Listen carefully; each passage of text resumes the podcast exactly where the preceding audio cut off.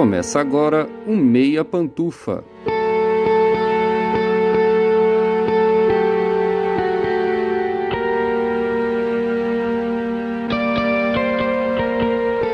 Bom dia, boa tarde, boa noite, boa madrugada, pessoal! Todo mundo com os fones de ouvido que tá começando o seu Meia Pantufa, toda terça às 5 da tarde no seu player favorito. Eu sou Luiz Leão. Não, não deu certo o meu desejo, eu continuo rouco, vocês vão perceber durante a gravação. Falei no episódio passado que eu não estaria mais rouco, mas deu errado, como diria Medo Delírio em Brasília. E tenho aqui comigo, como sempre, os meus amigos Gustavo Azevedo. Bom dia, tarde, noite, madrugada, Gusta. E aí, assistidores e assistidoras da Filha do Fazendeiro? Gostei dessa.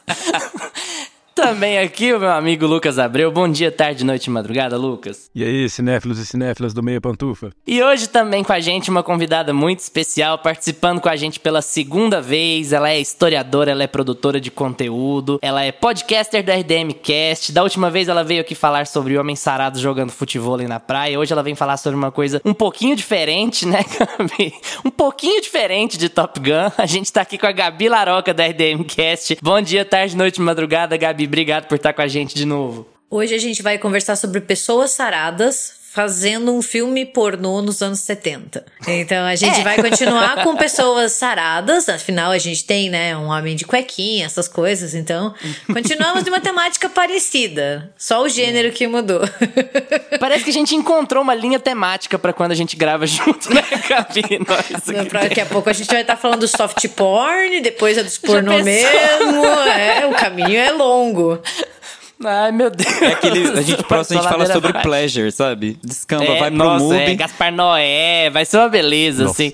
A temporada de premiações do cinema acabou e mais uma vez o horror foi completamente ignorado pela academia, o que infelizmente não surpreendeu nenhum fã do gênero. Apesar disso, o ano de 2022 foi cheio de produções bem-sucedidas no cinema e no streaming. E hoje a gente resolveu escolher duas que chamaram bastante atenção e que talvez pudessem ter ganhado uns votinhos da indústria. Os filmes X e Pearl, dirigidos por Ty West e produzidos pela queridinha da nova cinefilia, a A24, fizeram e ainda fazem muito barulho pelo modo como foram produzidos.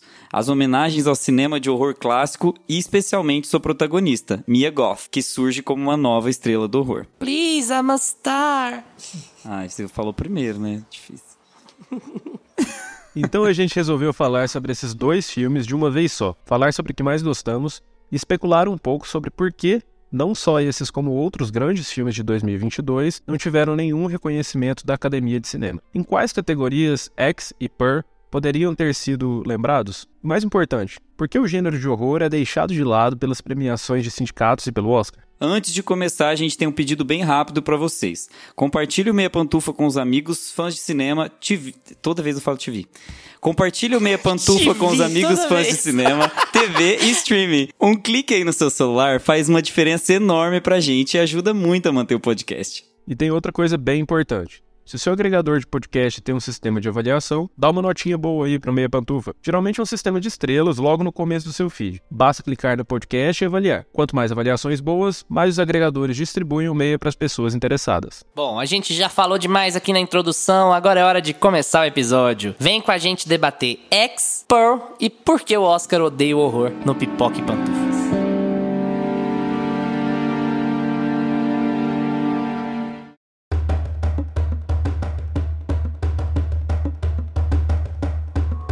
Pipoque Pantufas.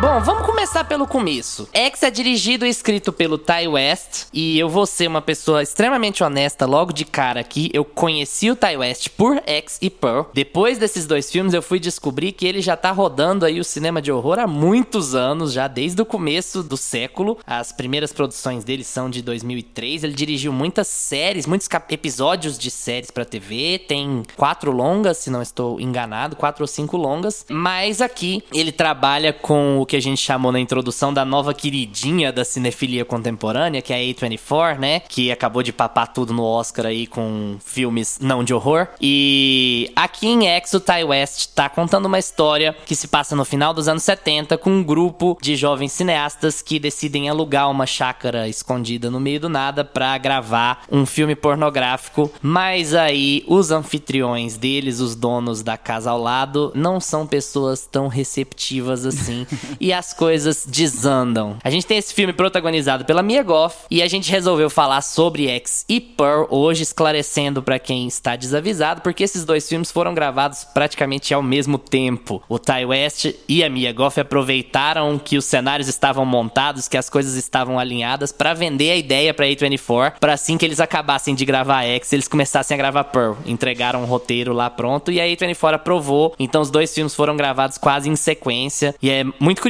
isso porque eles são bastante diferentes em temática, mas a gente entra nisso aos poucos. Vamos falar primeiro sobre X. X é um slasher padrão, Gabi? Você acha que X é um slasher típico? Ele tem alguma coisa de um charme diferente que fez ele ficar popular assim no meio do horror no ano de 2022? Que, sua impressão geral do filme assim, a primeira vez que você assistiu? Você já deve ter assistido mais de uma vez agora.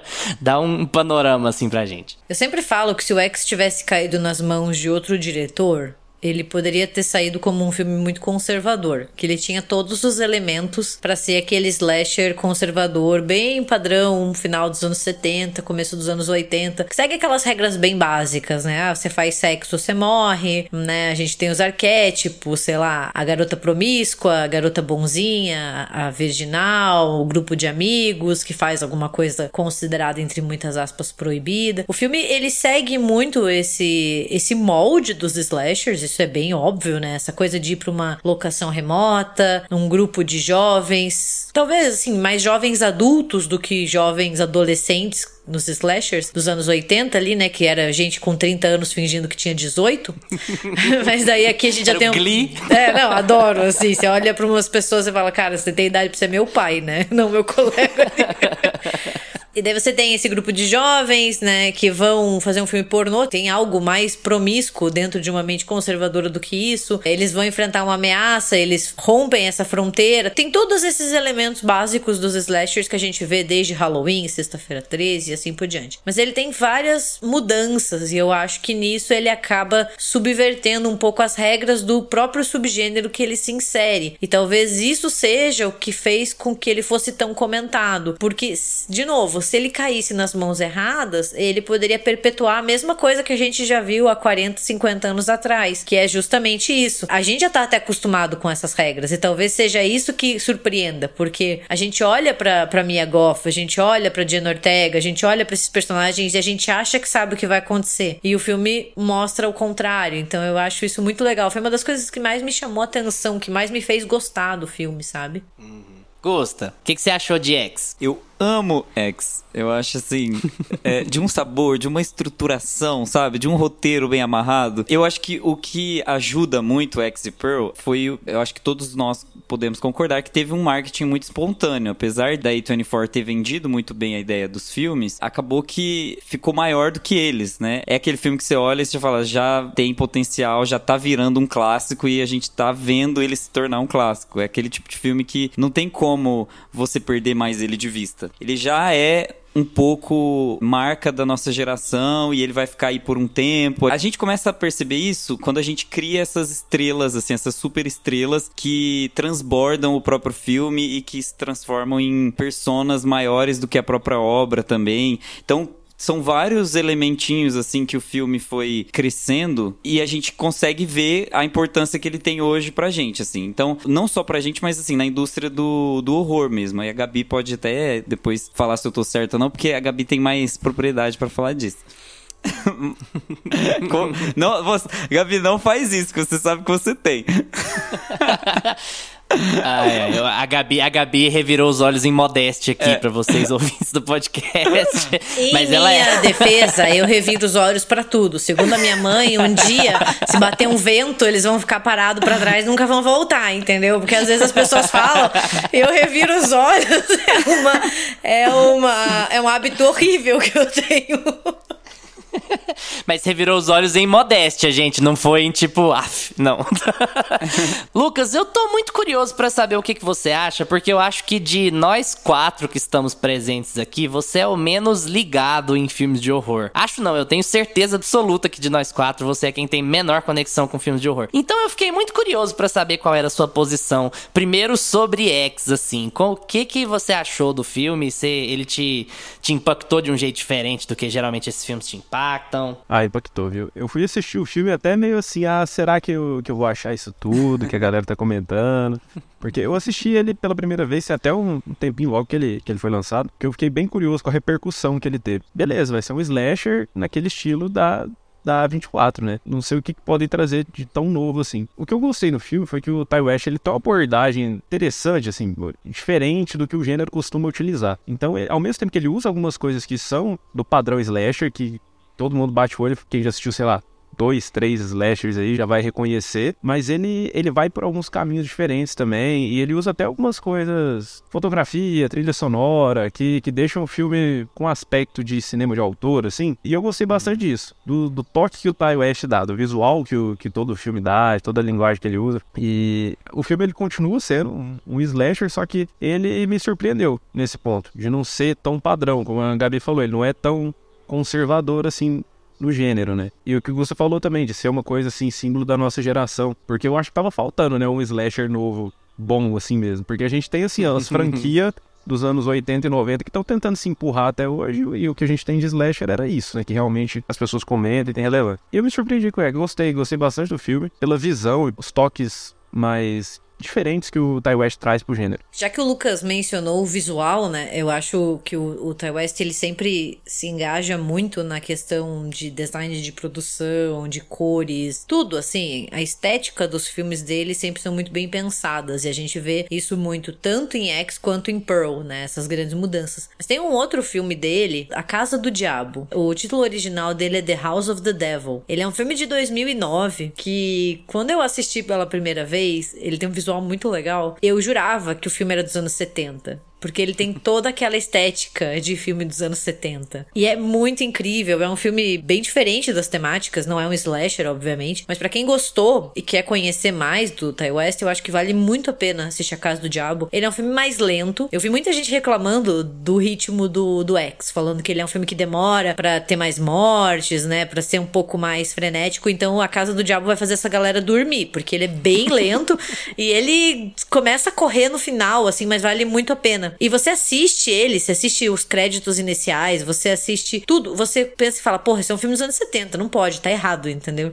Então vale muito a hum. pena, é, fica como recomendação. Vou até pegar o gancho do meu comentário sobre X em cima do, do que você falou, Gabi. Eu acho que tem várias coisas muito legais pra gente falar sobre X e Pearl, e eu acho que a gente vai acabar, quando a gente entrar em Pearl, fazendo muitos paralelos entre os dois, porque é isso que é muito interessante, assim. Porque eles foram gravados juntos, eles foram escritos numa época muito parecida o Pearl é escrito, é assinado também pela Mia Goff, o X não, mas eles são filmes muito diferentes e é muito curioso como isso acontece para filmes que foram gravados no mesmo cenário, mais ou menos no mesmo ritmo, sob limitações de pandemia e aquela coisa toda. Então, é muito legal como eles se separam assim. Para comentar sobre X, eu queria primeiro evitar de cair em certas armadilhas, porque é o tipo de coisa que costuma acontecer quando a gente comenta slashers, que a gente foca muito na subversão do texto. E realmente existe subversão no texto texto aqui, ok, mas é, a primeira coisa que eu queria apontar, assim, de cara do filme é que eu acho os momentos slasher, os momentos de mortes, bons muito, muito bons. Eu acho que a parte tradicional dele, de ser um slasher tradicional, ela é também muito boa. Então, assim, o filme não se escora só no fato de que ele tem uma pegada diferente, de que ele aponta para direções diferentes. Isso é um complemento ao fato de ele ser muito bem executado, na minha opinião. As mortes são muito impactantes, elas são muito legais, elas são assim, qual palavra eu vou usar? Eu ia usar prazerosa, mas é melhor não. Elas são muito boas de se ver no cinema. Elas são o que você espera de um filme de, de um slasher, evidentemente. E aí o filme tem esse grande acréscimo de ele, muito pelo contrário, ao invés de ele condenar o sexo como slashers tradicionais fazem, ele vira a chave até pro outro lado. Ele vira uma chave até da, da premiação, de certa forma. A pessoa mais liberal, a Final Girl é a pessoa mais liberal, a pessoa mais aberta, a pessoa com mais aspirações mundanas. Ela tem aspiração de ser famosa e rica e entrar no cinema por meio do pornô e gosta disso e abraça isso. É muito legal que essa seja a Final Girl e que o filme seja visto sobre essa perspectiva. Então ele é muito bom por dois aspectos. Ele é muito bom no que ele é tradicional, em termos de como ele é executado enquanto slasher, e ele é muito bom enquanto ideia. Então eu acho que isso é muito o que faz ele ser muito surpreendente e ele ter caído nas graças das pessoas em volta dele, assim. Eu acho que é muito interessante. Uhum. Eu acho muito interessante isso que você comentou, porque tem muitos filmes que eles partem da ideia de já querer subverter algo. E acaba que muitas vezes não tem conteúdo. E, cara, eu. Nossa, gente, eu sou super a favor de subverter esses tropos e esses arquétipos. Eu acho que quando algo envelheceu mal, quando algo não pega bem, a gente tem que, tem que subverter, tem que, tem que mudar. Mas tem que mudar com substância, né? Eu, eu, eu penso muito, né, num, num filme que eu detestei ano passado. Nossa senhora, detestei. Que também é um slasher, que é o Day Slash Them com o Kevin Bacon, que é um filme de acampamento, slasher, né? E ele se passa em um acampamento de conversão LGBTQIA. E, nossa, super vendendo a ideia da subversão, da questão da sexualidade, né? Vamos abraçar o horror queer. E o filme é uma merda, porque no final das contas ele só reforça todas as coisas que a gente sempre aponta que estão erradas ou que são problemáticas. E o X, ele subverte, mas ele subverte de uma maneira muito, digamos assim, natural, porque a história dele é muito boa e como como o Luiz falou, o slasher, o tom slasher dele funciona. Então, assim, as mortes funcionam, a parte do horror funciona, toda a construção do ambiente funciona, e daí ele vai lá e vai alternando essas coisas, né? Aqui o sexo, ele não é o motivo da morte, né? Como em alguns slashers mais antigos. A garota final não é a virgem, tadinha, coitadinha, né? Pelo contrário. Mas eu sinto que tudo isso flui de uma maneira muito natural, não é forçada. Por isso que o filme funciona. Ele não quer, assim, olhe para mim como eu sou legal, sabe? Olhe como eu mudei as coisas, sabe? Eu acho que isso é um dos pontos altos do filme. Não, e é engraçado esse assunto, porque eu acho que, inclusive, os filmes de terror hoje em dia, eles buscam o padrão é quebrar o padrão. Então, assim, você vê que, por exemplo, o próprio Pânico que tá, enquanto a gente tá gravando, ele ainda tá rodando aí nas salas de cinema, ele tem esse mote, assim, de querer sempre entrar na metalinguagem, falar que eles falam sobre o tema e falar que eles têm consciência, que eles são um filme consciente deles mesmos, que eles têm consciência da própria história e de que eles são disruptivos por esse ponto. Tem aquele outro filme também que chama Morte, Morte, Morte, e eu percebi que eles estavam o tempo todo mostrando mostrando para mim que eles estavam sendo disruptivos e que eles queriam fazer uma coisa nova, que eles queriam entregar. E assim, é um esforço coletivo de todos aqueles atores. E assim, eles estão sofrendo mais para entregar o texto e provar que eles que eles estão fazendo uma coisa além do texto do que a própria história conduzindo. Por mais que o filme seja legal, assim, de assistir, ele não é um filme que você sai com uma experiência negativa, ele é um filme bacana. Mas eu senti esse esforço, sabe, gigantesco. E no X, cara, você termina de assistir e parece realmente que você desligou a TV ali nos anos 70 e terminou de assistir um filme que te fez refletir sobre algumas coisas, mas que ele não força o discurso dele. Ele só se coloca no mundo. Isso é muito gostoso em X, assim, apesar de ser um filme de terror não é tão gostoso, às vezes é traumático. Mas vocês entenderam o que eu quis dizer. E tem outra coisa que eu queria falar também, que é uma, uma ponta que a Gabi tinha puxado, da estética, né? Ela fala um pouco do ritmo e a gente fala um pouco da estética. Uma coisa que é muito legal do Ty West aqui, pegando esses dois filmes em específico, ele abraça a estética que ele quer apresentar e ele não solta dela. Geralmente, quando você tem diretores que estão querendo fazer homenagens a filmes antigos ou a referências deles, eles jogam pontas. Eu jogo uma parte do filme, ou eu jogo um frame, ou eu jogo alguma coisa assim que vai lembrar o outro filme. O Ty West em X, ele quer abraçar o X mesmo, né? Porque era a classificação que se dava no, nos anos 70 para filmes pornográficos, né? Não exatamente, né? Porque Laranja Mecânica era, era X-rated, e O Último Tango em Paris era X-rated, isso foi virando um símbolo da pornografia com o passar dos anos, né? Mas aí ele abraça aquela estética muito filme meio caseiro, assim, é tudo muito granulado, a, a estética é muito. a fotografia é bem apagada, o filme inteiro. Em Pearl, então, nem se fala, eu quero chegar lá depois, mas Nossa. assim, ele abraçou completamente a ideia estética de, olha, esse filme aqui, ele vai ter metade dele vai ser cara de anos 30, metade dele vai ser cara aqui de horrorzão Hitchcock e vambora, e ele vai ser inteiro, sabe? A duração dele inteira, ele vai ficar abraçado com essa ideia e todo o filme ele vai trabalhar dentro dessa ideia. Eu sinto muito isso nesses dois e é um, um grande mérito dele, assim, porque ele não quer só mostrar pros outros, ah, eu gosto desse cara aqui, tá? Eu gosto desse diretor aqui, você tá vendo? Se você for cinéfilo, você vai conhecer. Ele abraça completamente a estética, olha, meu filme ele tem essa pegada e ele vai ter essa onda, e eu não vou desistir dele para ficar contemporâneo demais no meio do nada. Eu vou seguir com ele até, seguir nesse ritmo até o fim. Assim. Ele incorpora aquilo no filme, né? Eu gosto muito disso também. Principalmente no, no Purr, né? No Purr, eu acho que isso é mais chamativo ainda. Mas no X, eu acho que o X ele tem muito aquela cara de, de filme barato, de filme indie que, que deu certo, assim. o Purr, eu já acho que ele tem uma cara diferente, assim. Já no Purr. Que é mais estratégico, sinto... né? É,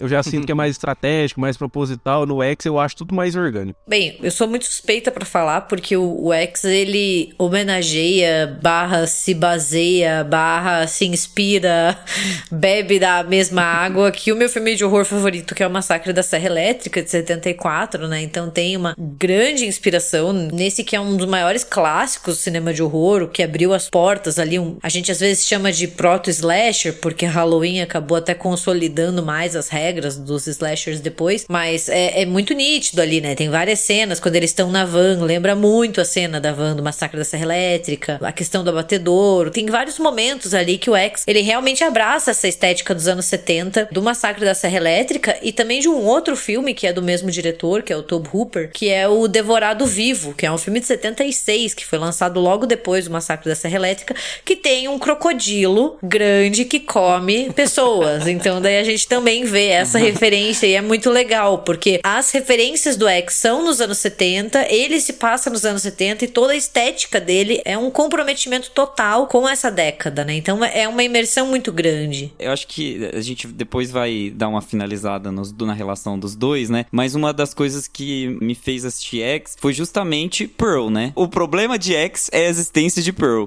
Eu acho que ele ficou um pouquinho mais. Pearl ficou um pouquinho mais famoso por causa das cenas que ficaram um pouco mais mais icônicas e do contexto e tal. Mas você acha mesmo? Eu acho, eu acho. Eu que... sinto tão assim um conjunto, sabe? Toda vez que alguém fala de um, fala de outro. Essa é a impressão que, que eu tenho. No cinema aqui da minha cidade não exibiu X e exibiu Pearl, por exemplo. Então eu senti que existiu até um esforço maior das distribuidoras de, de divulgar mais um do que o outro, para não dividir muito, talvez, o público e porque a estética talvez estava mais consolidada. É que o X eu acho que ele bombou de um jeito que ninguém tava esperando, né?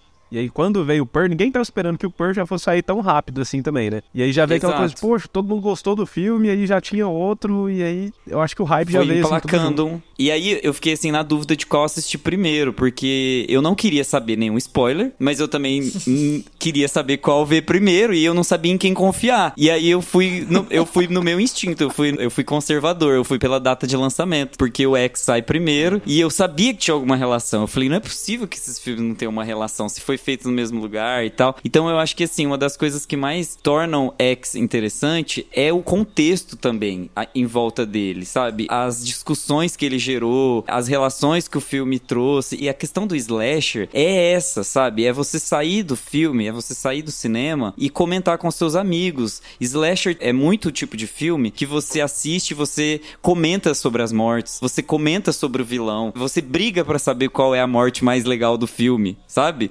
Então, é o tipo de filme que é um prato cheio para quem gosta de horror. E eu já tava tão saturado, assim, de alguns filmes que estavam rolando, que foi uma, assim, sabe, brilhou meu olho. E aí eu falei, ah, vou assistir pelo lançamento, vou pela ordem e eu não me arrependo. Quando a gente passar pra Pearl, eu vou explicando mais por, os porquês. É que slasher, eu sou suspeita porque é um dos meus subgêneros favoritos, mas é um subgênero do horror que tem muitos fãs. E tem muitos fãs fiéis, assim, porque a galera acompanha a mesma franquia há 40, 50 anos.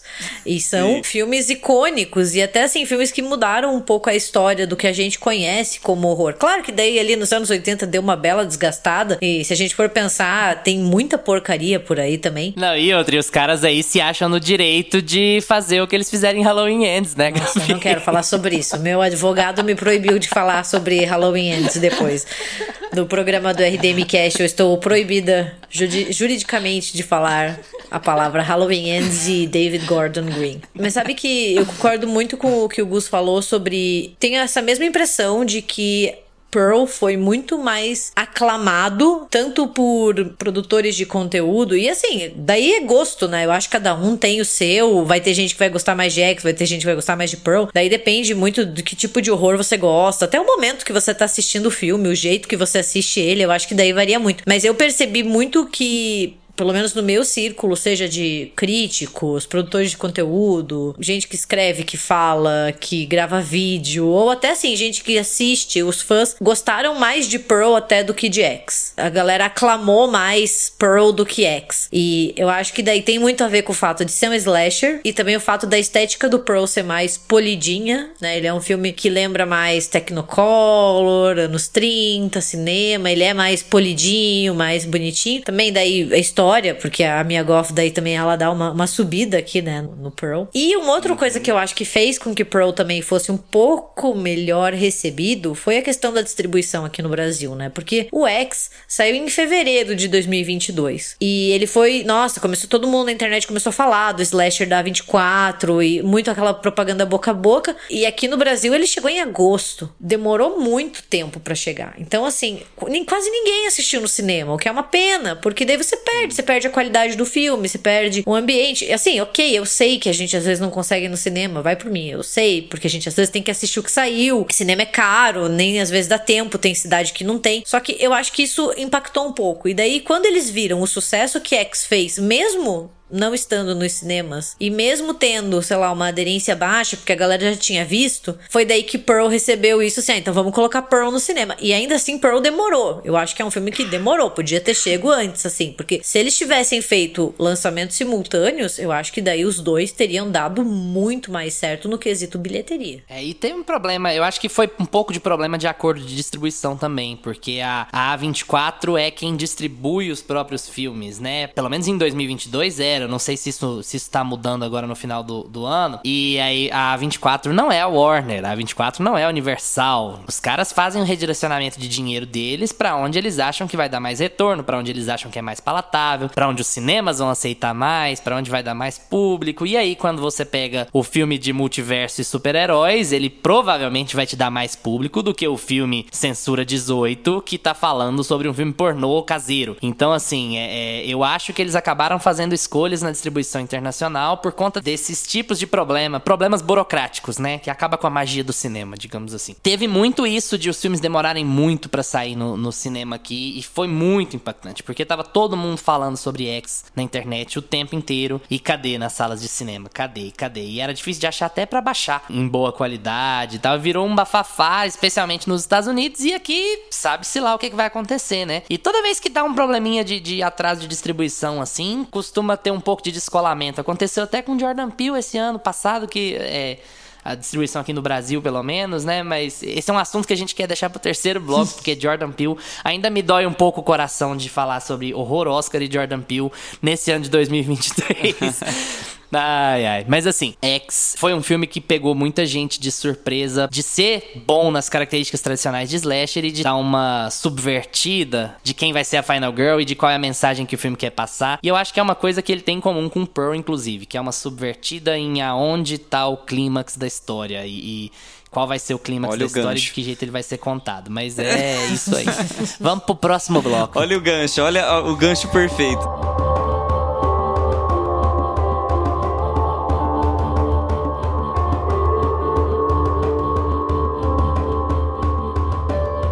West estava isolado na Covid lá, fazendo reuniões por Skype com Mia Goth, enquanto Shia LaBeouf estava xingando Olivia Wilde em algum lugar, Mia Goth estava no Skype com Ty West. Meu Deus. E aí eles resolveram, olha, seguinte, Mia, eu tô com uma, eu tô com uma ideia aqui, vamos pegar isso aqui porque a gente vai falar da Pearl e a gente falou de X sem falar da Pearl, sem falar que a Mia Goth interpreta duas pessoas, ela interpreta a protagonista e ela interpreta a Pearl idosa, que é a grande slasher do, do, do X.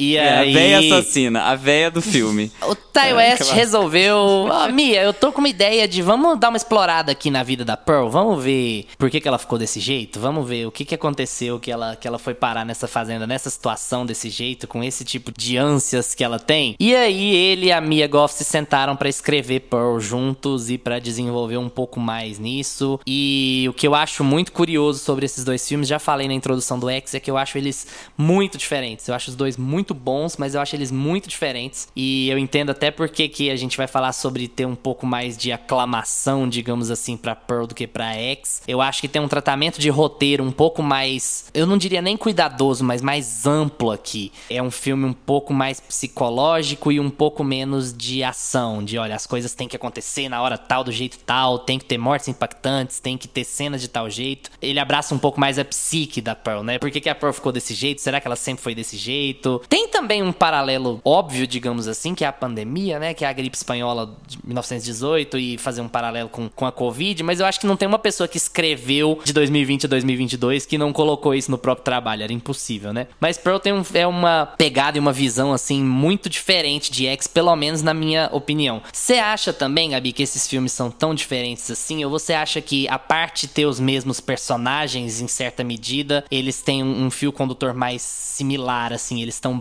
bem mais conectados do que, do que eu acho, assim? É assim, né? Eles são muito diferentes, n- não tem nem como você assistir e não perceber, assim, a estética, a história, até mesmo o jeito que a narrativa é conduzida. Como você falou, o X é um slasher, o Pearl, ele é. Tem gente que diz que é um slasher, tem gente que diz que é mais psicológico, né? Mas assim, é aquela história de origem que, a uma primeira vista, parece algo muito nada a ver com o X. Mas eu acho que quando a gente começa a pensar um pouquinho mais neles, a gente vê que apesar da estética ser muito diferente, por exemplo, o X ali tem toda uma inspiração Massacre da Serra Elétrica, no Devorado Vivo. Já o Pearl, ele tem uma inspiração mais no Mágico de Oz, no Mary Poppins, né? Eu acho que eles ainda têm um fio condutor semelhante, né? Seja ali aquela questão da personagem, a questão do estrelato, né? Eu acho que a questão do estrelato, da fama, ela é muito importante nos dois filmes e vai ser importante porque a gente ainda vai ter um terceiro, né? Então, eu vejo eles como filmes que se complementam.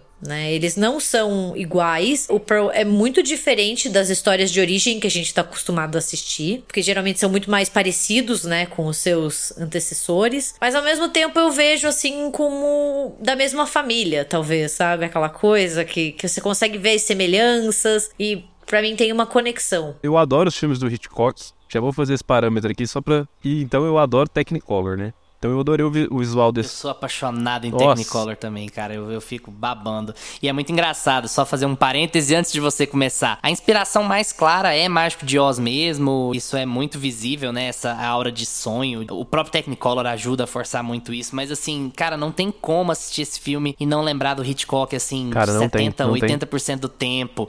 As escolhas de câmera que ele faz, esse negócio, ela ficar meio lateralizada, assim, na câmera, uma, uma câmera, um plano meio médio, assim, que ela tá muito perto, que ela tá meio de, na, na lateral da câmera, ela não tá muito centralizada. Ele pega ela de baixo pra cima o tempo inteiro, assim, uma pose muito ameaçadora. É, é, cara, eu lembrei do Hitchcock direto nesse filme, assim, apesar da, da referência maior claramente ser o Mágico de Oz. Eu fiquei. Isso me deixou muito feliz no Pearl. Eu acho que isso deixou muita gente feliz Não, não o tem Pearl. como não lembrar. E eu tinha acabado de reassistir Festim Diabólico. Mas enfim, eu adoro tudo que envolve o visual de Pearl. Só que, como filme no, no, no geral, eu prefiro X. E, e eu fiquei até pensando sobre isso, porque, baseado nos meus gostos, assim, né, no meu histórico, era pra eu ter gostado mais de Pearl. Porque Não deveria não ser. deveria ser. Eu falei, ah, vai ter alguma coisa errada comigo. Porque eu venho muito assim, quando eu era adolescente, eu venho muito do, do cinema de ação, assim, né? É o que eu gostava. E aí, né, a gente vai entrando no mundo da cinefilia aí. Mas, e o, o Gustavo e o, e o Luiz, Gabi, eles já são mais do, do horror, né? Eles já vêm do horror ali, da adolescência. Então eu não era muito de acostumar. A gente tava até conversando sobre isso hoje mais cedo, do que, que a gente assistia de horror quando a gente era mais novo e tal. E eu assistia pouca coisa. Fui descobrir muita coisa depois, assim, que eu fui gostar mais de cinema. Então assim, eu achei que eu ia gostar mais do Pearl. Nas escolhas estéticas eu até gosto, mas como filme no geral, eu acho o X mais, ah, mais encaixadinho, assim, sabe? O Pearl eu, eu sinto que ele quer fazer muitas homenagens, que ele quer usar muitas referências e que ele quer se aprofundar ali no passado daquela personagem, mas não sei, eu sinto que o, que o X é, é como eu falei quando a gente começou a falar, falar do filme.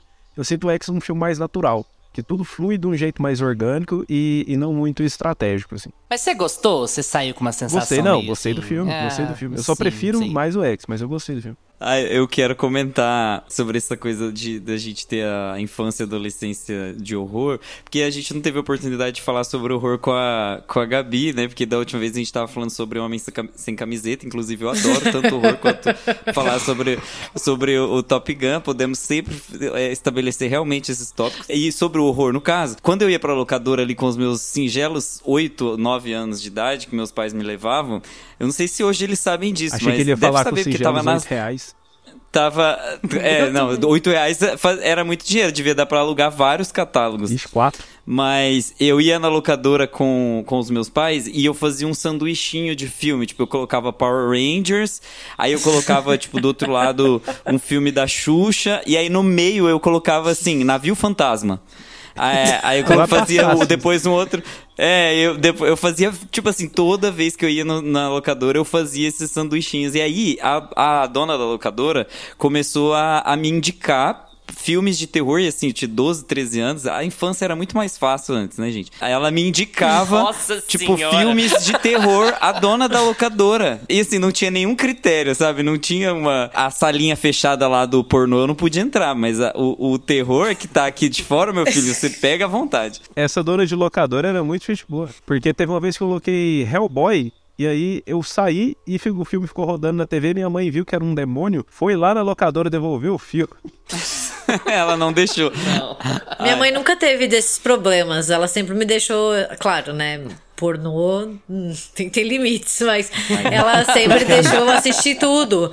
É, muito de tipo, ah, ok, assim. Eu lembro que quando eu. Eu lembro que na, na locadora onde eu ia, a gente às vezes, quando o filme era 16 ou 18, a gente precisava da autorização dos pais ou do responsável. E a minha mãe cansou de ter que ir comigo, então um dia ela deixou escrito que eu podia pegar os 16, 18 anos e que não podia, não precisava encher o saco dela, porque ela sabia que eu ia pegar terror, ela sabia que eu não ia pegar mais nada, assim, que eu só pegava essas coisas. Então ela falou: ai, quer saber? Assista. Daí acabou que olha o que aconteceu Mas eu comigo. lembro de você comentar na RDM que quando você era pequena, você tinha muito medo. Mas quando você era pequena, você já era muito curiosa pra filme de terror? Tipo assim, 9, 10, igual o Augusto tá Sempre, falando? eu Você foi sempre- começar quando você era sempre. adolescente. Sempre, eu era daquelas crianças que eu ia na locadora e eu dava uma passadinha na sessão do horror, mesmo que isso me causasse pesadelo, assim, mesmo que eu ficasse com medo, eu Era, dava aquela é olhadinha, eu ia ver o que tinha, né? Só as capas, às vezes eu não tinha nem coragem de mexer nos filmes, né?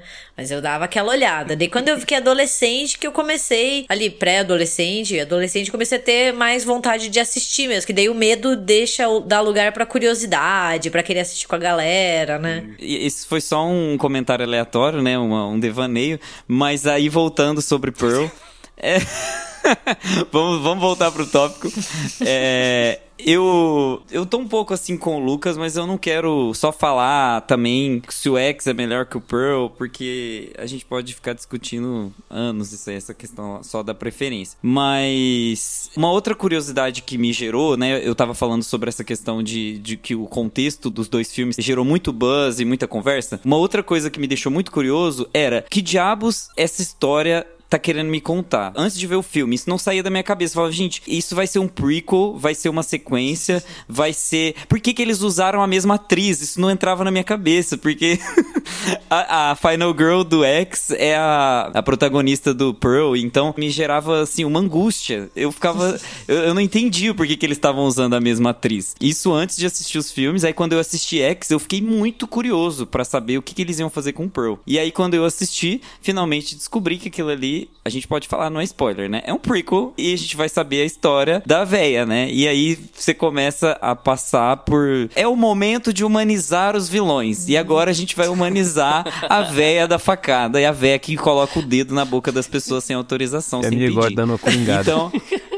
Exatamente, a coringada da minha Goff. Aí começou, porque assim, eu achei que o filme ia ser mais louco do que. Eu não sei, eu tava com uma impressão de que eu ia ter aquela véia lá, sabe? Assim, ia ser mais gore. Eu achei que a, a identidade que eu ia ter da Mia ia começar a se desfazer ao longo do filme, mas ela fica esteticamente plástica, assim, até o final, né? É muito. Eles não vão deteriorando a imagem dela. É, ele- eles mantêm essa coisa meio. Eles vão trazendo alguns elementos pra ficar do ladinho dela que tornam a realidade dela, que ela tanto idealizou, que ela tanto. Ela e a mãe dela, né? Que também tem uma relação ali meio freudiana, uma coisa meio doida. Ela e a mãe dela idealizaram ali juntas, que seria o mundinho perfeito na fazendinha e tudo mais. Só que ele, o porco se desfazendo lá, né? Deteriorando. Aí eles vão Nossa, colocando aquele porco. elementinhos gore que foram trazendo como se fosse essa identidade do horror mais apurada. Mas eu tava esperando mais ver o lado véia, sabe? Lá, assim, o, o lado mais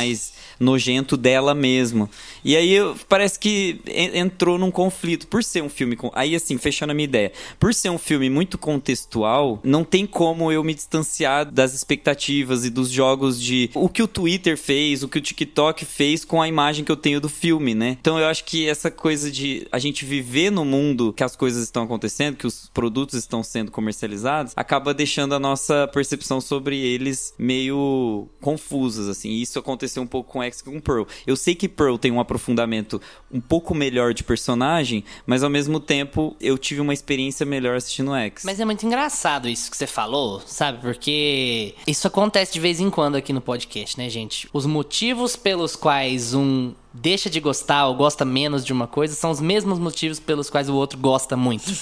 É, eu acho que o grande charme de Pearl é o fato de ele ser. E aqui eu tô me repetindo, eu sei, mas o fato de ele ser bastante diferente de X. O fato de ele ser um prequel, mas ele não ser um slasher no mesmo ritmo de X, no mesmo peso de X, com as mortes no mesmo passo, do mesmo jeito. Eu acho muito bom, até porque você imagina o que que a Twittosfera ia fazer com Ty West se ele lançasse dois filmes no mesmo ano e os filmes fossem estruturalmente muito parecidos. Ah, isso é uma bosta, o cara se vendeu, vai pra Marvel, não sei o que. Então, assim, eu acho que ele tava querendo até fugir disso, assim, ó, eu vou fazer um filme que é um bocado diferente do outro em estrutura. Eles são do mesmo universo, eu quero contar as duas histórias, eu acho as duas interessantes, mas um filme vai ter uma pegada bem diferente da outra. E o negócio não é nem a ideia de ter terror psicológico, assim, porque a gente sabe que acaba virando tabu essa história, né? A gente usa terror psicológico pra fazer uma hierarquia entre filme de terror aceitável e filme de terror ruim. E não é, não é nem essa a ideia, mas ele é mais de abordar a cabeça da Pearl. Mas ele também tem morte, ele também, ele também faz acenos ao X e tal. Então, mas eu acho legal como ele, ele vai por outro caminho, assim, especialmente no clímax, mas eu falo mais tarde. Não, eu concordo com você, assim. Eu gostei muito de X, acho que foi o meu favorito dos dois, mas eu ainda gostei muito de Pearl, porque eu acho que quando a gente começa a assistir Pearl, a gente não sabe muito bem o que esperar. E pra mim isso foi uma coisa muito boa, porque foi completamente diferente do que eu esperava de uma maneira muito positiva, porque quando o Pearl foi anunciado, né, e lá nos Estados Unidos ele foi anunciado no finalzinho do X, né, já passava um teaser do Pearl, então você saía do X sabendo que o Pearl ia ali ter a sua história, e como é o nome da personagem, né, da antagonista do X, você já presume que vai ser uma história sobre ela, mas eu vi muita gente comentando antes do, do Pearl chegar, porra, será que vai ser bom? Será que ele vai cagar no pau? Porque sempre tem aquele, porra, será que eu preciso de uma história de origem, né? Histórias de origem sempre deixam a gente meio, porra, será que eu preciso? Será que vai ser bom? E eu acho que quando ele opta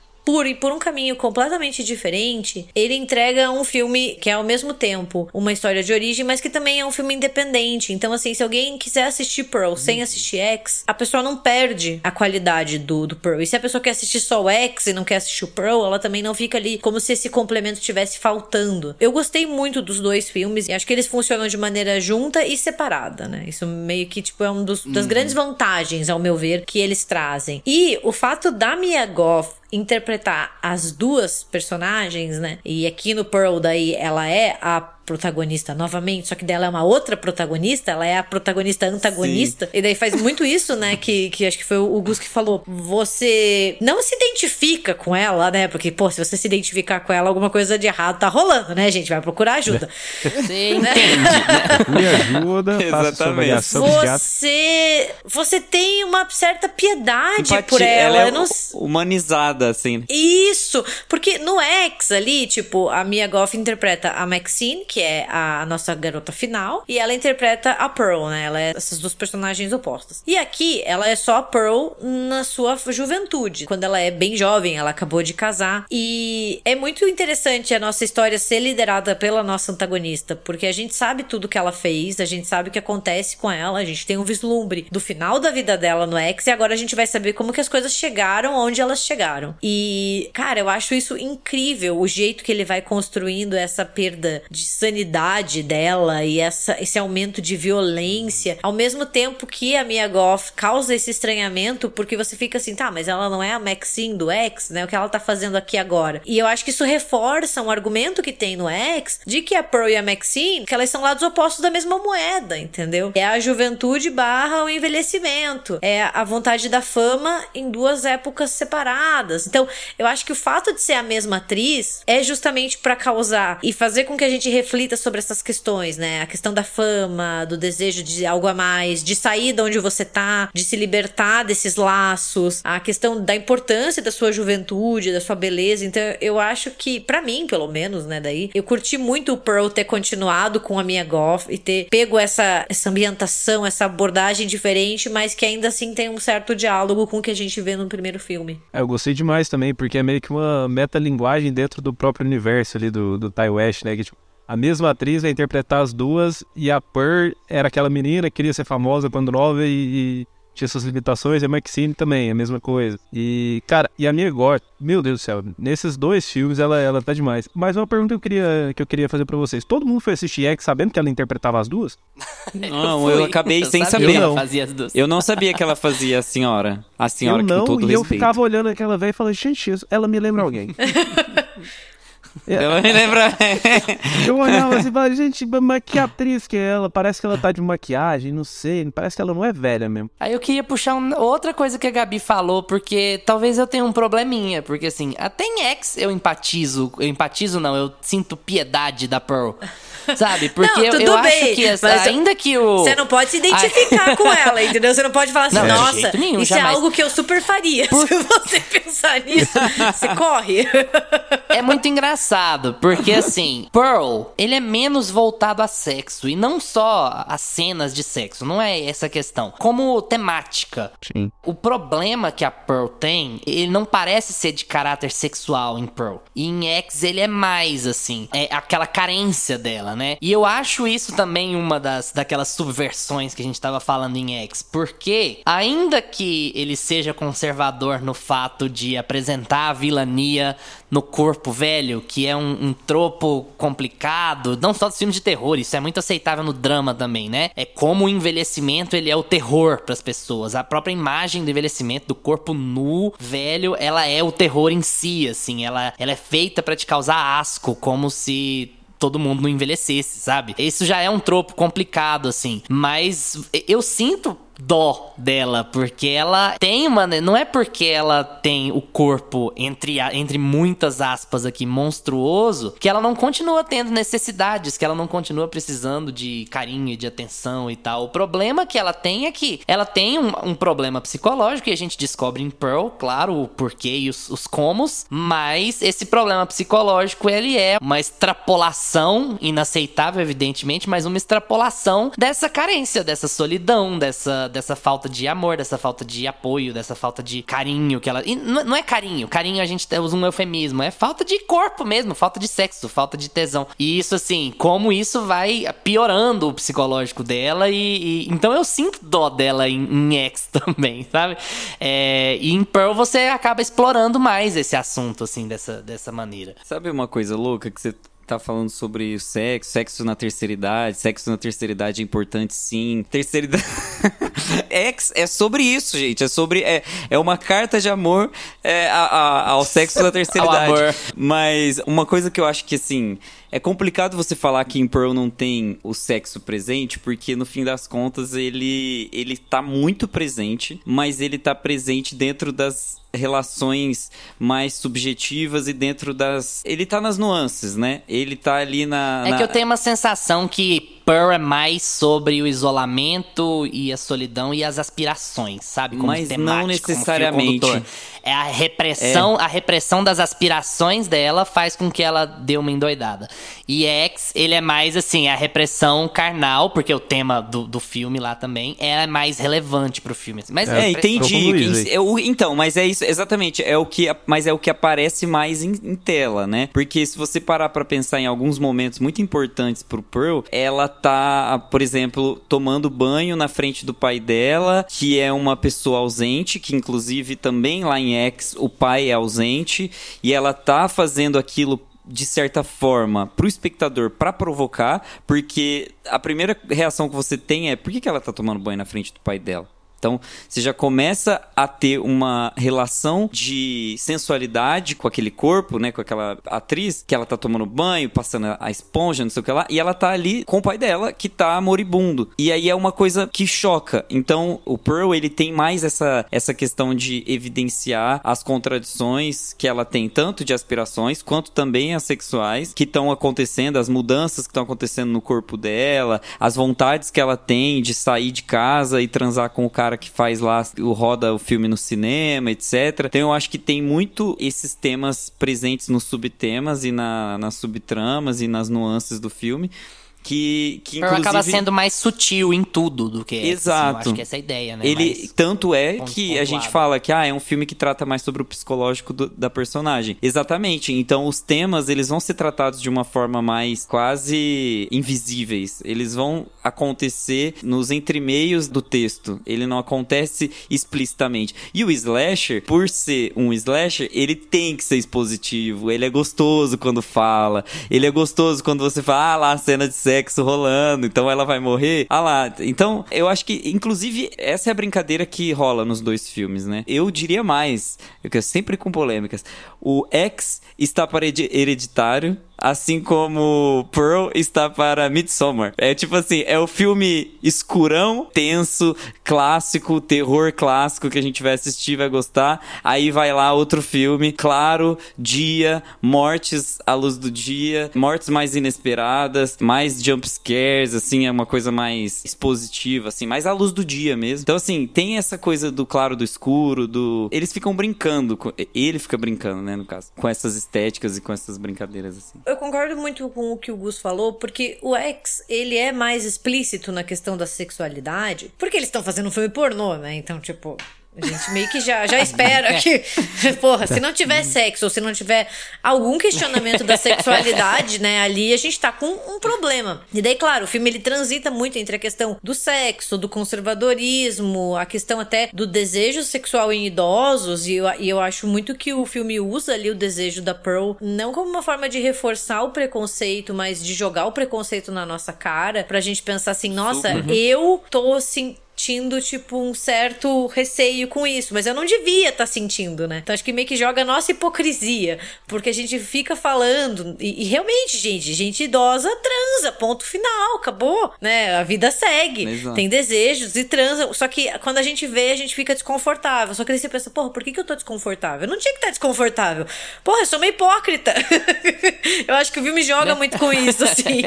Já o, o Pearl, eu acho ele mais sutil na, na abordagem da sexualidade. Mas ao mesmo tempo que tem o desejo, como o Gus falou, da, da Pearl de sair daquele lugar, de ser algo a mais, de ser uma estrela, né? Como ela grita, e de ter algo além daquilo, né? De olhar e pensar assim: não, minha vida não pode ser só isso. Ela também tem uma sexualidade muito reprimida, né? O marido foi pra guerra. Há quanto tempo ela não tem um contato íntimo? E daí tem muito um paralelo com o X. Porque no X, o Howard já não, não tem relações com ela. Então ela também se sente ali isolada, ela também se sente reprimida. E aqui ela tá sozinha, cuidando de um pai. Ela é jovem, né? Então tá ali nessa descoberta da sexualidade. Então, o filme tem essas questões. Tem a cena ali do banho, tem o, o caso que ela tem com Aquele o. espantalho que o diga. O espantalho, entendeu? Então eu acho que tem muito disso. É uma Total. sexualidade mais reprimida. E até daí o contexto, né? Porque daí a gente tá ali em 1918. O que, que era pra uma mulher expressar livremente sua sexualidade em 1918? Uma mulher casada, né? Era só com o marido. Então ela tem essa questão, assim, da repressão. Que também é algo que tem no X. Porque o grande problema problema do ex não é o sexo, o problema do ex é o, a repressão que ela tá passando, que faz com que ela estoure, uhum. e daí ela olha para aqueles jovens e daí ela fala até pra Maxine, né? Ah, você é uma vadia. Acho que, é, acho que o termo que ela usa é vadia. Eu acho que daí o filme constrói bem essas pontes, né, entre os dois. Nessa abordagem ali da sexualidade da Pearl. Tanto é que essa aspiração dela de sair de casa e se tornar uma atriz, as atrizes no começo do século passado, a gente já comentou bastante sobre isso aqui, que era muito naqueles teatros Nickelodeon, aquela coisa meio cabaré, né? Era uma coisa meio, ah, minha filha vai virar puta se ela virar atriz. Esse era o pensamento da mãe dela, que inclusive também é uma mãe casta, porque ela tem um marido que basicamente vegeta ali, então a gente não tem uma intenção de sexualidade entre os dois, então ela se volta pra castidade, ela é, se volta... Ela também é reprimida, é. né? E ela literalmente fala assim, eu não, eu não casei com ele para ser mãe dele, e eu virei mãe dele. No caso é a cadeia, né? Ela passa Exato. pelas mesmas coisas que a Maxine tá passando, que a, que a Pearl tá passando, e depois a Maxine vai... A gente falou sobre... Agora eu vou dar um spoilerzinho assim, um minuto pula aí para quem não quiser, mas a gente falou em Succession, por exemplo, eles falam que, ah, eu vou matar o meu pai, eu vou foder com a minha mãe, eles explicitam essas coisas assim no texto lá, e aqui tem esse gancho de eu mato a minha mãe e aí eu mato a castidade. Se eu consigo matar a minha própria mãe, eu consigo queimar aquele sentimento de castidade, aquele sentimento de não pertencimento do mundo lá de fora, né? Eu mato o interior e vivo o que é de fora. Ela coloca muito a mãe, né, como culpada de tudo, culpada pela angústia que ela sente, né? E depois ela fazer, fazer isso, né, de matar a mãe, ela é onde ela meio que, que pira e fala: "Não, agora eu posso tudo, vou fazer tudo que eu tenho vontade". Por isso que ela fica traumatizada, doida no fim do filme. Não culpem as outras pessoas por quem você é. Você se entende que a outra pessoa participou, mas você se resolva você mesmo. Precisa matar Sustenta os outros. Não mate, hein? Outra questão também que dessa sexualidade reprimida dela, que o filme passa muito rápido, né? Quando ela faz o, os testes para ser escalada ali naquele show itinerante, quem acaba recebendo o papel, obviamente a gente sabe que não vai ser ela, né? Porque se a gente encontrou ela na década de 70 ali naquela fazenda, a gente uhum. sabe que ela nunca saiu, né? Então Sim. você já, já sabe o desfecho. E quem, quem consegue o papel é, é a cunhada, né? Que é loira. E deles até falam que ela não é bem o que eles estavam procurando. E o que eles estavam procurando é uma, uma, mulher loira, né? Tipo, o que eles chamam de All American, né? Tipo, a, a, garota típica americana. E tudo bem que o filme é de 1918, mas quando eles fazem essa referência, eles estão procurando uma Marilyn Monroe, né? Tudo bem que ela vem depois, uhum. mas tipo, e quem é o maior sex symbol ali? Um dos maiores de todos os tempos do cinema? É a Marilyn Monroe, né? E a Pearl não é isso. E daí você vê que ela também tem essa, essa repressão, porque ela não é, teoricamente, o que as pessoas acham que é sexy ou o que é sensual. E dela já tem de novo essa dificuldade que ela expressa no ex, porque ela olha pra Maxine e ela sente inveja, porque a Maxine é sim um sex symbol, ela é uma atriz pornô, ela é desejada, né? Ali quando eles falam, hum. tudo bem, 1918, não existia Marilyn Monroe do jeito que a gente conhece, né? Ah, mas acho que o filme dá essas piscadinhas assim que fazem com que ele fique, ele é mais sutil que o X, mas ainda assim eu acho que ele aborda muito bem esses temas. Hum, eu concordo. E fazer um gancho aqui de novo para o nosso último tópico de hoje. Não vou nem fazer intervalo entre blocos. Porque... Ana de Armas foi uma boa Marilyn Monroe? Não, não é isso. a gente combinou que a gente não ia falar desse filme mais. tá bom. Não Posso fala. falar? Ana Pode, de Armas fez o melhor que deu. Sim. Nossa, contratei o advogado da Gabi pra Halloween Ends e o advogado me falou a mesma coisa sobre Blonde, tá? É, é, proibição Proibido absoluta aqui no podcast. Pearl, falando em termos de estruturação, já é um filme do Ty West falando assim: vai, brilha, vai que é teu, Mia. É, o outro filme, ele era mais espalhado, é o slasher, você é a protagonista e a vilã, mas você tá debaixo de prótese, a minha história é mais simples. E Pearl é um filme, filme de estudo de personagem, é um filme que ela pode se soltar, que ela vai trabalhar. E uma coisa muito curiosa aqui, pegando uma entrevista do Ty West, que é o ponto-chave para essa pergunta barra discussão triste que eu quero ter com vocês, é que a, a grande chave do Ty West quando ele tava pensando em Pearl, quando ele tava pensando em escrever Pearl, é que ele não queria um clímax sangrento. Ele queria fazer um filme que é também um slasher em certa medida, né, digamos assim, mas ele estruturou o filme para que o clímax do filme fosse psicológico. E aqui além de a gente ter a cena dela na audição pro coral da igreja lá, que é incrível, a gente tem o que é para mim a melhor cena do filme, que é o monólogo da Mia Goth. Aquilo é o clímax do filme, é um filme de horror do subgênero slasher e o clímax do filme é uma câmera fixa com uma pessoa falando por quase oito minutos, porque é ali que ela se solta completamente e aqui eu queria fazer a ponta, gente. Não dava nenhuma indicaçãozinha pro Oscar, nenhuma indicaçãozinha de nada. Será que a 24 não podia ter separado um dinheirinho para falar ali? Porque o trabalho todo é bom no filme da Mia Goff, mas é um, é um trabalho particularmente impressionante aquela cena ali. Aquilo foi feito no último dia de gravação. Houve uma enorme preparação para aquele monólogo. Era o último dia, eram os últimos momentos de gravação. Eles fizeram sete takes daquele monólogo e eles fizeram sete takes não porque as coisas estavam dando errado, era só para eles terem opções e para eles irem com o melhor, porque ela não errou em nenhum deles. é, segundo o Ty West, todos os sete takes ficaram bons. Gente, são 7 minutos e 57 segundos de monólogo em que você destrincha sua personagem absolutamente. Você entende tudo pelo qual ela passa, você entende tudo que você estava vendo até ali, tá concentrado naquela cena. E eu fico triste que, embora a gente esteja cansado de saber que Oscar não é padrão de qualidade, a gente entende que Oscar é indústria e eu fico triste que a indústria esteja cega ao ponto de não achar que aquilo ali valia assim, pelo menos uma pré-indicação, sabe? Pelo menos tá na lista dos 10 antes de ir pro 5, porque é um trabalho assim que me impressionou bastante. Gabi, você também ficou com essa impressão de que era assim o grande auge do filme, de que ela tava fazendo um. tava no seu melhor momento ali no filme. E vamos falar sobre. Falei de debate triste, né? Falar um pouquinho sobre por que, que a gente continua tendo esse tipo de briga, assim? Queria citar até a Lupita Nyong'o em Nós, que foi outra grande tristeza que eu tive, ela não ter sido indicada lá, e, e eu acho que pelos mesmos motivos aqui, né? Ela e a Toni Collette por hereditário, né? Também é outra é, grande... É, exatamente. Os três exemplos recentes, assim, que dá tristeza, né? Mas assim, eu acho que o, o, monólogo da Mia Goff no Pearl é a cereja do bolo, assim, até o quando os créditos sobem e fica ali no rosto dela. Ela entrega uma uhum. atuação que é impecável, né? Não, não tem, assim, ela, ela tá incrível no filme.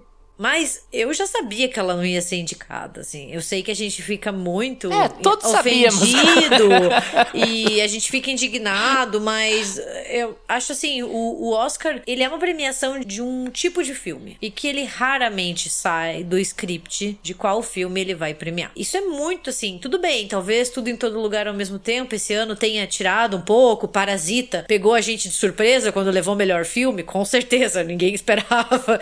Mas assim, se a gente for olhar a história do Oscar ao longo de quase um século de existência, a gente vai ver que eles não saem muito do roteiro. E o roteiro é drama, filme histórico ali, drama histórico, guerra. e é isso, assim, guerra, recriar algum evento histórico, grandes produções, né? Coloca os blockbusters desde ali. O, é, desde o Vento Levou, é, coloca os blockbusters e vamos pra frente, né? É muito irritante a gente ver que o horror não tem o seu espaço, mas eu acho que é algo que tá muito enraizado enraizado na premiação e eles não olham pro horror da mesma forma que a gente olha. Minha mãe sempre fala isso, né? Vou fazer um paralelo, né? Não é de horror, mas assim, como é, deixa a gente indignado que para você ganhar o Oscar de melhor atriz ou de melhor ator, na grande maioria das vezes, né? Isso não é uma regra, ou você tem que mudar fisicamente, drasticamente, perder muito peso, ganhar muito peso, mudar sua fisionomia, ou você tem que fazer os outros chorarem. E ela sempre me falava assim: porra, mas às vezes fazer os outros rir é muito mais difícil. Por que, que o povo da comédia não tá lá? Entendeu? Por que, que os atores de comédia raramente são indicados? Porra, você conseguir fazer uma boa comédia e convencer a galera a rir de você é tão difícil quanto fazer os outros chorarem. Mas daí a gente vê como o Oscar tem essa preferência, né? Por esses tipos de filmes. O horror das poucas vezes que aparece, né? Nunca é melhor atriz, nunca é melhor ator. Sabe, eu acho que não é nem de propósito. Eu não acho que eles ignoram o horror de propósito. Eu acho que eles mal e mal sabem. Sabe aquela coisa assim? Tipo, não tá no nosso radar, não interessa. É, tem uma visão assim de coisa menor, né? Eu acho que nesse caso, a gente falando da premiação específico, é, assim, ninguém aguenta mais falar de Oscar, eu sei, mas assim, a premiação específico, ela tem o mesmo problema com o horror e com a comédia. Eu acho que é isso, isso que você puxou que é muito relevante, assim, porque eu falo direto isso aqui no podcast, lembrando as pessoas que a última comédia que venceu o Oscar foi Noivo Neurótico, Noiva Nervosa, em 77. 77. O último filme que viraram e falava assim, é comédia. A gente pode descontar o Tudo em Todo Lugar ao mesmo tempo, porque ele é uma mistura de várias coisas, né? Então, se for contar ele, ok, é uma virada. Mas ainda assim, você pega o Tudo em Todo Lugar ao mesmo tempo e você pega a cinefilia virando do avesso, porque Tudo em Todo Lugar ao mesmo tempo ganhou o melhor filme. Por quê? Porque ele se permite ser bobo e dar risada de vez em quando e colocar um troféu na bunda, sabe? E, e ser um bom filme mesmo assim. Eu acho que tem muitas barreiras, não é só a barreira de o pessoal não ver ou de considerar menor, tem a barreira também de, ah, beleza, aí você tenta dar um valor pra uma comédia ou pra um filme de horror ou alguma coisa assim e tem um monte de gente caindo de pau, o crítico tradicional falando que é um absurdo, que é a pior coisa que eu vi na vida, gente que escreve em jornalão falando que é o pior filme que viu na vida, Ah, gente, é uma coisa de inacreditável, assim, sabe? É que eu acho que a galera também daí, o, o horror, ele é um, um gênero que desde a sua existência, ele causa desconforto. E a essência dele é causar desconforto, é causar medo, é causar repulsa, é assustar. Ele tem essa tendência, e é uma tendência que acompanha a história ali, desde que, sei lá, fizeram o primeiro filme de horror, que é quebrar as regras e que é testar coisas novas, né? Então, assim, é, é muito comum a gente ver como o horror ele vai mudando, como ele vai testando coisas novas, né? De como ele é um local também para cineastas que estão começando, porque ele é um lugar que você não precisa de tanto dinheiro, na grande maioria das vezes. Claro que tem os horrores de grande orçamento e de grandes estúdios, né? Mas assim, é um espaço, eu acho, mais diverso, mais plural e que questiona mais o que é cinema, questiona o que é uma boa história, questiona o que é um bom filme. O que é um bom filme pra você, entendeu? É um drama é, histórico, porra, mas o Massacre da Serra Elétrica também é um filme feito com um orçamento pequeno que também é um bom filme. Mas daí ele vai empurrar as pessoas na parede, o gênero, e vai fazer você questionar o que que é bom, o que que é ruim, o que que você gosta, o que que você não gosta, por que que você gosta, por que que você não gosta. Então o, o Oscar ele, ele não tá ali pra isso, né? A gente vê assim, porra, me desculpa, eu não levo a sério uma premiação que dá a melhor atriz pra Gwyneth Paltrow em Shakespeare Apaixonada, entendeu? Nossa, pelo amor de Não, Deus. é, né? realmente. É, eu nunca superei, eu nunca vou superar, né? É, assim, tipo, não, não consigo. Só pra lembrar que, pra quem não lembra, ela tava concorrendo com a Fernanda Montenegro, né? A Fernanda 90. Montenegro, eu Sim, acho que a Judy 98. Dench estava lá no meio, a Glenn Close, todas eram melhores do que ela. É uma troca de favores, é uma troca de dinheiro, é uma troca de, de tudo. E também tem uma cartilha, né? Porque é só a gente ver como todo ano tem, assim, atores, atrizes que fazem aquele filme que é pra ser indicado. Você vê que a pessoa falou assim: não, esse ano eu vou ser indicada, eu vou fazer o filme. Então o Oscar ele segue essa cartilha. E como o horror é um gênero que, na, na grande maioria das vezes, porque o horror também é mainstream, a gente sabe, tipo, Exorcista é um filme de grande estúdio com grande orçamento, e ainda assim é muito bom. Mas como o horror ele tem uma tendência a quebrar com essas normas e de não querer seguir essas cartilhas, ele não conta pra seguir o que, que o Oscar quer, porque o Oscar é muito fechadinho, né? Tem uma coisa muito interessante nisso, que tem um documentário maravilhoso na Netflix que é sobre bastidor de, de filmes, né? Eu não vou lembrar o nome dele agora. Lá tem Halloween, lá tem Sexta-feira 13, lá tem um monte de coisa lá. De horror e não, né? E é assim, eles falam sobre Forrest Gump. E aí vai falar dos bastidores de Forrest Gump. Ah, o roteiro foi passado pra lá e pra cá, não sei o quê. E aí o estúdio aprovou um orçamento de 25 milhões. Mas aí era pouco os 25 milhões, e aí foi lá a produtora e lutou e aumentou pra 30. E aí o filme fez 400 e tal. Aí você pega o mesmo documentário, o episódio seguinte é sobre Halloween. E o cara é tipo assim: não, o cara teve que vender a casa pra conseguir consertar uma torneira que estragou no dia da gravação. O cara entregava VHS na porta da faculdade, no início do VHS, pra poder fazer o filme funcionar. Então, assim, a gente tá falando de realidades absurdamente diferentes de produção de cinema também, né? Então, por isso que a gente fala, insiste, é, é triste não ver o horror representado no mainstream, porque as pessoas olham pro Oscar, até hoje as pessoas olham muito pro Oscar e ficam curiosas e vão na lista falar, por que, que esse esse filme tá aqui no, na lista de melhor do Oscar, tá entre os 10, eu quero ver, nem que seja para falar que é ruim. Então esse tipo de exposição é legal, sabe? Mas ao mesmo tempo, como você falou muito bem, às vezes não é o lugar do horror tá ali também. Não é nenhum objetivo, não tem que ter essa necessidade de estar tá ali, porque ali é a festa do mainstream. E você tá num, num gênero que, por em, em, vários dos seus aspectos, em vários dos seus filmes, ele tá tentando quebrar, quebrar barreiras, tá tentando incomodar, tá tentando ser disruptivo. Eu acho até que no Pearl tem um quezinho assim de sarcasmo ao Oscar bait, sabe? Que ah, leva lá pro projetista e o projetista tá colocando o filme e tá rodando um filme pornô. Eu acho que tem uma, uma alfinetadinha assim também do, ó, oh, isso aqui é tipo um Oscar bait se fosse mais feito por um diretor de horror, sabe? É, é a paixão pelo cinema, mas não é o cinema que vai aparecer no corte final de Babilônia, sabe? É um cinema que é que é crasso, que é sujo, que é deixado Dirty. de lado pela grande mídia e tal. Acho que tem um pouco essa pegada no meio. Eu acho que complementa muito o que você falou, Luiz. Eu até finalizaria aí, mas eu vou dar uma estendida pra Gabi poder falar sobre isso, porque ao mesmo tempo que, ah, eu não me importo, tem uma coisa um pouco assim, né, dos fãs do horror, de, ah, eu já nem me importo, mas eu tô cansada desta patifaria. tipo isso, né? É um cansaço, assim, de.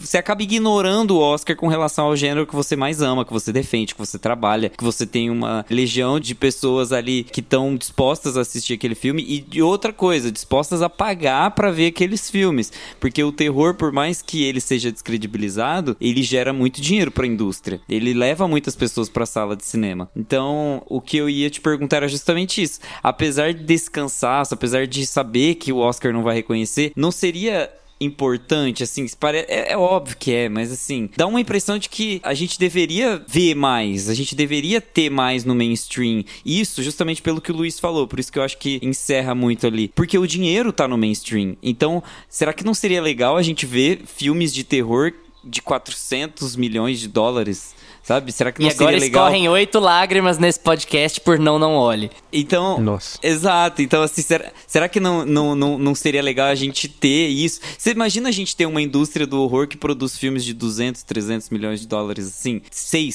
oito com filmes, frequência. assim, com frequência, sabe? No ano, e da mesma magnitude que filmes de heróis, que filmes de drama grandes, né? Que existem filmes caros de drama também. É meio que assim, eu gosto muito desse, desse gênero, gosto muito dos subgêneros, e, e se a gente elevasse o patamar? E se a gente conseguisse trazer mais para ele, né? Não, assim, só falar um, um, pequeno disclaimer, né? Eu acho que quando a gente fala de mainstream, né? O horror ele é mainstream, porque a gente tem, assim, Jordan Peele é mainstream, uhum. Exorcista é mainstream, Halloween uhum. ficou mainstream, apesar de ter as suas origens uhum. ali, né? Nos bastidores uhum. e com a galera mal e mal conseguindo, são filmes que viraram e que hoje em dia, porra, eles estão na cultura pop, né? Eles ganharam muito dinheiro. Uhum.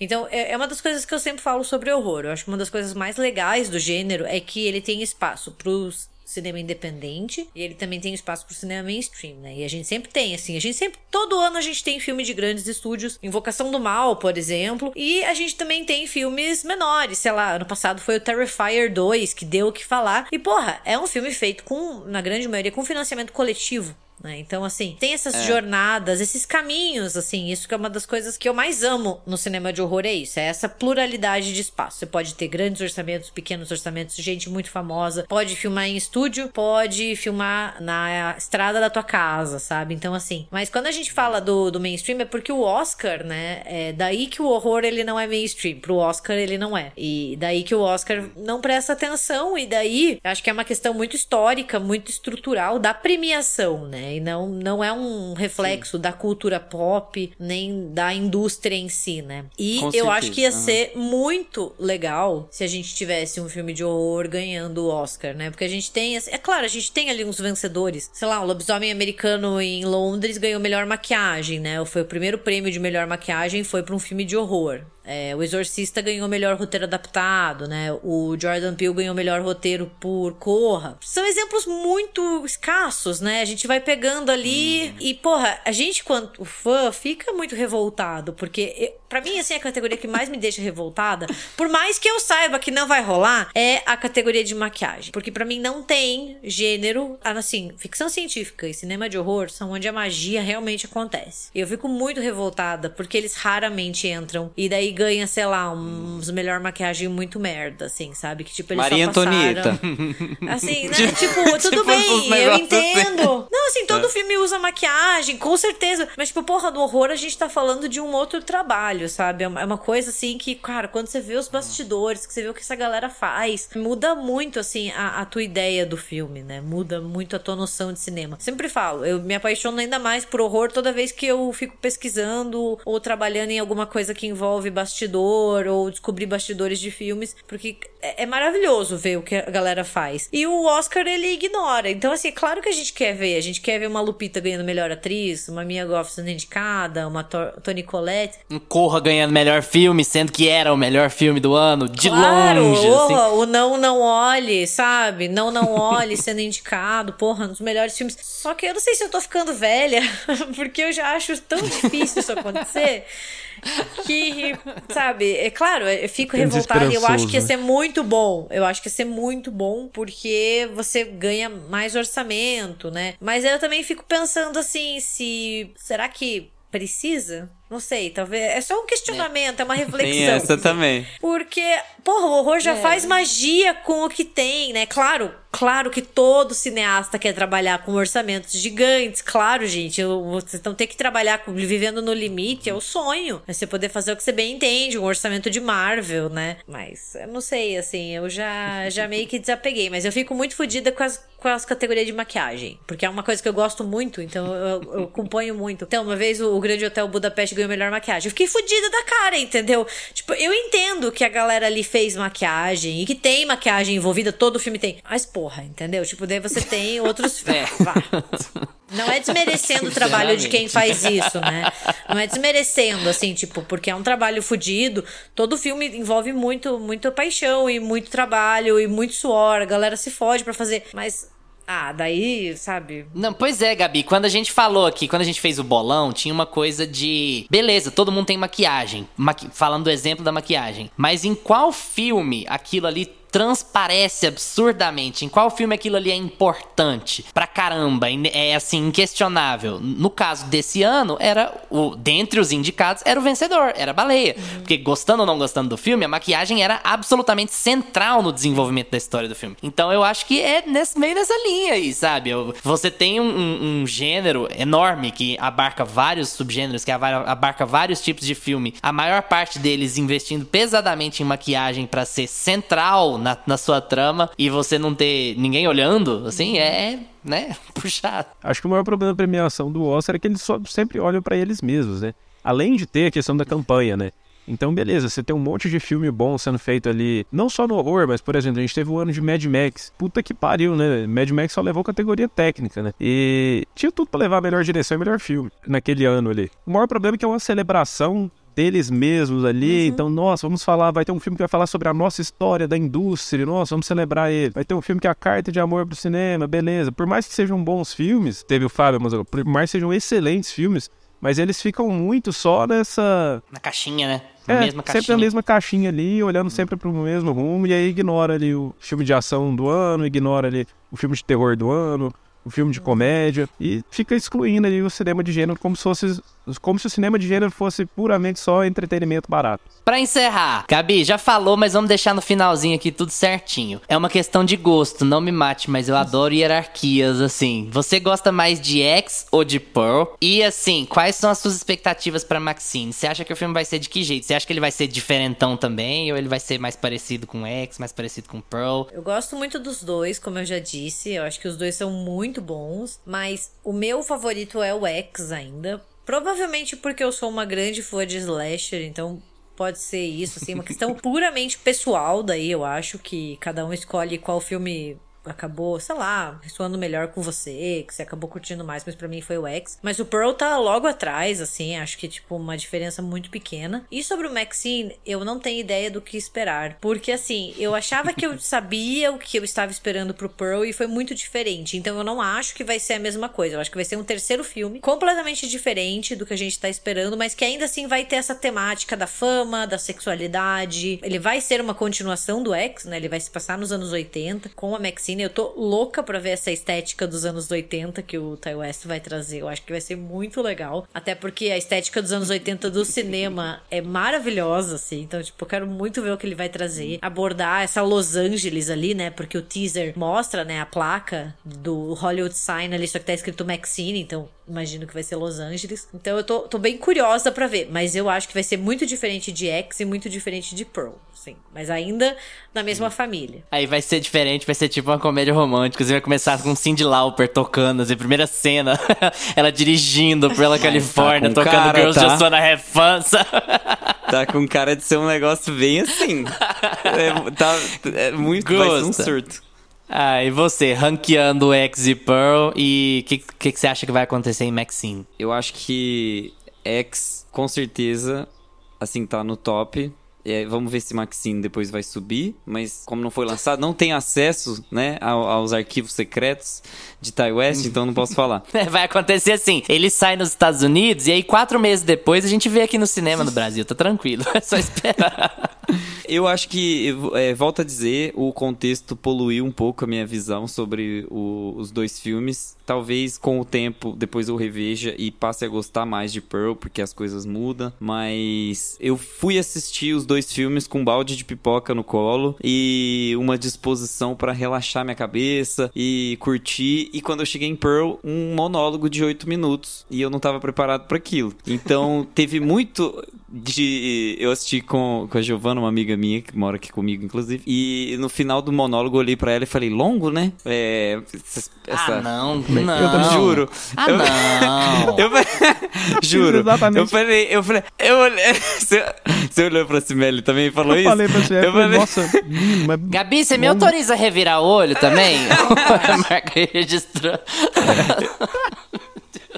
Eu olhei pra ela e falei assim, longo, longo, sem corte, né? Porque assim, o filme ele ele tinha uma estrutura, ele tinha apresentado uma forma de ser pra gente e no final ele acaba desestruturando um pouco isso. Então, eu acho que realmente ficou um pouco cansativo final, apesar de eu achar que realmente é a fita do Oscar. Talvez pelo meu motivo ele não a Mia Goth não foi indicada, porque os caras do Oscar estavam assistindo tudo em todo lugar ao mesmo tempo, que a edição é rápida. Aí foi assistir depois esse filme e não gostou, tá vendo? Então depois não reclama que tudo em todo lugar ganhou todos os prêmios. Mas eu acho que é um pouco isso, sabe? Maxine, eu tô realmente sem expectativas porque eu quero ser muito surpreendido. Quero, sabe, eu quero me jogar, eu quero, na- quero que esse filme saia na minha sala de cinema aqui da minha cidade, porque eu não aguento mais os filmes não sair, só, só fica os filmes da Marvel. Mas quero ver em telão, quero ver bonito e quero que me surpreenda. Eu acho que vai rolar. Eu já adiantei aqui que eu prefiro X, né? Acho que X me, me surpreendeu mais e eu acho um filme mais, mais redondinho, né? Além de ter me surpreendido mais e, e ele funcionar muito bem como slasher, e eu, o, o Ty West ele traz elementos novos ali pro, pro subgênero de slasher que eu gostei bastante. E por tem ali um monte de referência visual e estética que eu gosto, tem uma atuação maravilhosa da, da Mia Goth, mas eu também fui muito parecido com, com a sensação que o Gustavo teve. Essa mesma cena eu olhei pra minha esposa e falei, ah, meio longo, né? Bom pra cá, atuou pra caralho agora, minha Goth, entregou tudo, mas assim, né? Podia ser em vez de oito, podia eu tô ser quatro deprimido minutos. com ali, não vocês podia? agora, gente. Nossa, sinceramente. E, então, assim, eu, eu, eu também tive um pouco de- dessa sensação assistindo Purp. Gostei muito do filme, mas eu acho que a gente vê mais o, o Ty West querendo fazer referências, querendo mostrar, olha, eu, eu vou usar essa estética aqui pra, pra fazer referência ao Hitchcock, pra fazer referência aos anos 50. E em X eu não senti muito isso. Em X eu sinto as coisas fluindo mais natural. E realmente, a minha gosta aqui tá bem pra caramba, merecia indicação ao Oscar, mas, gente, essa cena podia ser bem mais curtinha, né? É, acho que aqui se estendeu demais. E Maxine, eu espero demais que eu seja muito surpreendido, porque eu acho que eu assisti X e Pur com um espaço bom assim entre os dois de alguns meses, e os dois me surpreenderam de alguma forma, e eu acho que isso fez muito com que eu gostasse dos filmes. Maxine, eu, eu só espero que faça pelo menos a mesma coisa. Já disse também, todos já dissemos, na verdade, né? Eu acho o Pearl melhor do que X, mas eu acho os dois muito próximos. Eu gosto muito dos dois. E gosto principalmente do fato de que eles foram gravados muito próximos, mas que eles soam e parecem muito diferentes pra mim. Eles têm estruturas muito diferentes. Eu estou indignado com vocês dois agora. muito triste. É muito aquela triste. sensação avatar, tipo assim, olha, tá tão bom, mas podia ser De mais vocês terem criticado aquele monólogo, eu, eu acho inacreditável, assim. Mas tudo bem, tudo bem. Gosto é gosto, é, faz parte. É, não estamos aqui para detonar o gosto de ninguém. Vou dar a mesma resposta que vocês pra Maxine, assim. Eu tô absolutamente sem ter o que esperar. Mas se eu fosse dizer, eu acho que ele vai ser mais parecido com X do que ele foi com Pearl. Eu acho que ele vai ter um tom mais dinâmico, até porque a gente tá falando de uma adaptação visual, estrutural, estética, também à época em que os filmes se passam, e isso é muito claro assim. O slasher que homenageia os slashers dos anos 70 se passa nos anos 70, ele tem uma execução muito parecida com aqueles slashers, e como a gente tá falando do cinema dos anos 80, que a gente tá falando da época em que a maquiagem realmente começou a imperar no, no cinema de horror, eu acho que a gente pode esperar coisas muito, muito boas aí. Eu imagino que vai ser um filme tão bom quanto os outros dois. Eu, eu mega recomendação para quem não viu. Para quem ainda não assistiu e ficou curioso, no momento em que a gente grava, a gente sabe que isso muda muito o tempo inteiro, mas no momento em que a gente tá gravando, na semana, por volta da semana de estreia desse episódio, X está disponível no Prime Video, Pearl está disponível por outros canais. É, você tem que ir lá no projetista do cinema da sua cidade, pegar Locadora. o rolo lá, colocar no projetor e aí colocar na tela de sua preferência. Transar Senão com não ele. vai conseguir assistir. É, não, isso aí já fica é, por sua conta. É, Gabi, muito, muito obrigado pela participação, pela disposição de estar aqui nessas quase duas horas de gravação. Fala aí os seus recados, divulga suas redes, fala como é que tá o RDM, o Insta, tudo que você quiser, o espaço é seu. Valeu por estar aqui com a gente. Eu que agradeço pelo convite para conversar sobre esses dois filmes que eu gostei muito do ano passado. E para quem quiser me acompanhar, eu tô toda quinta-feira no RDM Cast, um podcast que é dedicado ao horror nas suas mais variadas faces, tanto na história quanto na cultura. A gente é um podcast exclusivo Spotify, então vocês encontram a gente por lá. E eu também produzo conteúdo na internet. Eu tô no Instagram, no Twitter e no TikTok com a mesma arroba, que é Gabi M Laroca com dois Cs. Eu posto indicações de filme, falo sobre alguns que eu mais gosto e assim por diante. Então é só me procurar por lá.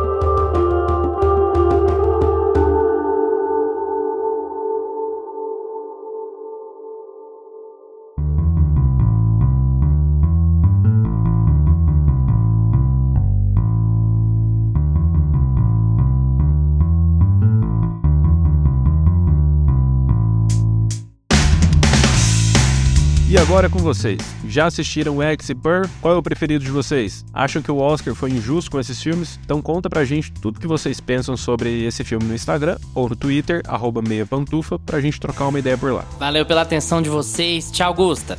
Tchau. Tchau, Lucas. Tchau, galera! Tchau, Gabi. Tchau! Lembrem-se de seguir a gente nos seus agregadores de podcasts preferidos: Spotify, Apple for Podcasts, Deezer, Amazon Music. Terça-feira a gente tá de volta com mais meia pantufa pra vocês. Tchau. Este podcast tem locuções de Lucas Meleiro e Carla Ribeiro e edição de Luiz Leão.